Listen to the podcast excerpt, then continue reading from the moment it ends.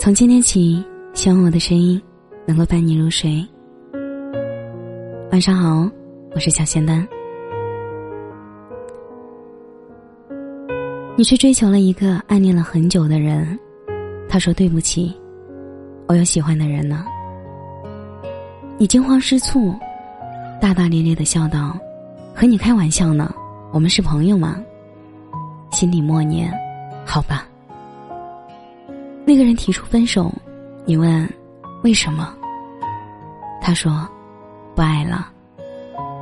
你没有挽留，傻里傻气的说道：“那祝你以后幸福。”心里默念：“好吧。”你们分开后的某一天，无意中看到他过得很好，他看向喜欢的人时脸上的幸福的表情，和与你在一起时完全不同。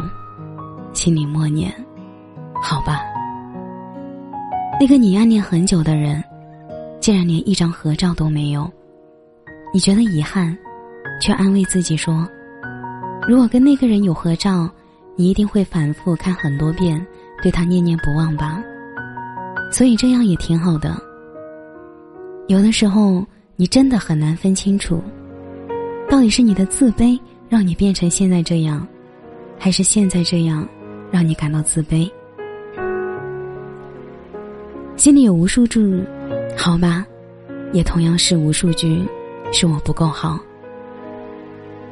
我前任结婚了，新娘是个长得还不错、性格也很好的人。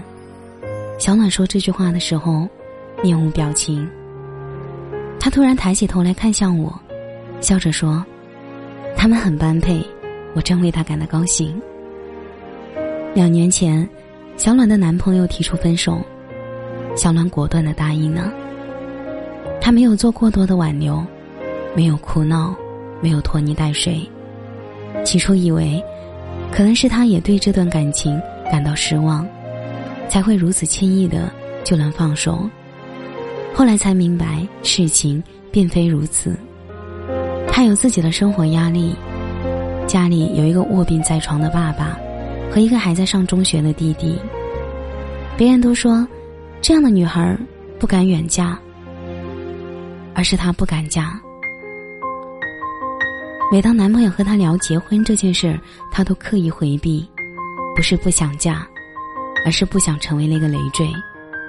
我问她，分手的时候你没有挽留，觉得遗憾吗？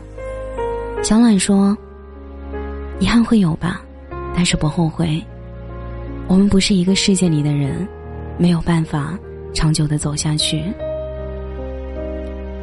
小暖的男朋友家庭条件要好一些，平时花钱大手大脚，吃的要好，用的要贵，以至于男朋友有的时候难以理解，为什么小暖总是买便宜又过时的衣服，为什么要赶在超级打折促销，兴高采烈的跑去抢购？我说。如果你们相爱，这些事情是可以一起面对的。小暖却摇摇头，一想到家人，我就不敢嫁。谈恋爱是两个人的事，结婚却关乎两个家庭。他并不觉得别人不会接受他的家庭，只是他打心底觉得，那个人的未来不应该是这样的，而他，也做不到放手一搏。虽然遗憾两个人没能走到最后，却从未后悔放他走。这句话是他跟那个男生分开之后，小暖反反复复说过很多遍。在吃完饭回去的路上，他突然绷不住了，缓缓蹲下，嚎啕大哭。我站在一旁，静静的看着他哭，看着他狼狈的模样，感到特别无力。只有他自己知道。她和那个男生分开的真正原因是什么？哪有什么伟大的让步？也别说什么不想让他跟着自己承担责任和辛苦，一切只不过是为了掩饰内心的自卑。他自卑，这个是赤裸裸的事实，他不得不面对。刘若英曾经说过一句话：多年以后，我们才足够明白。原来当初困在各自内心里的自卑，才是两个人不得不分道扬镳的理由。在他离开以后，还是会迷迷糊糊的梦到他，醒来发现什么都没有。靠着这些接触不到、触不到、摸不着的东西反复回忆，却在听到他结婚的消息后，所有的情绪突然土崩瓦解。你说：“好吧，我真心祝福你。”到头来，你除了真心祝福对方，还能做什么呢？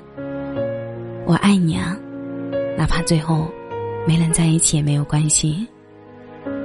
可是真的没有关系吗？我爱你，怎么可能没有关系？没能走到最后，真的很抱歉。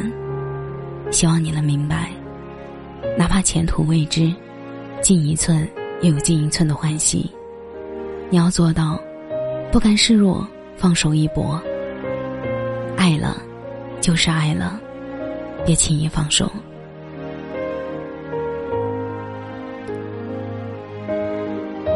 感谢你的收听，我是小仙丹。每晚十一点，我在这里等你。喜欢主播的声音。可以加入仙丹电台的 QQ 群，QQ 群我会写在简介里。我在仙丹电台 QQ 群等你。节目的最后，祝你晚安，有个好梦。灯光慢慢照亮熟悉的街，熬过春秋，逃不过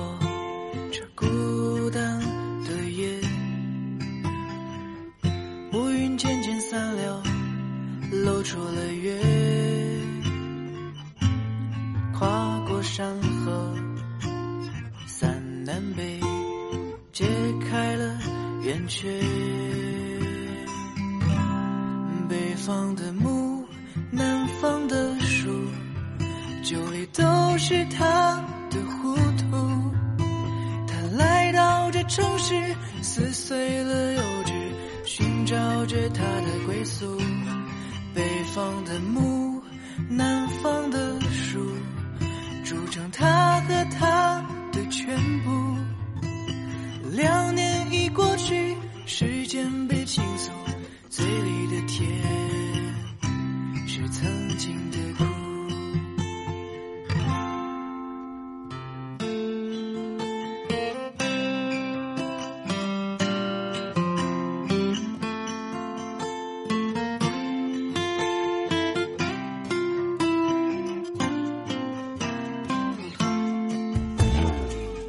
灯光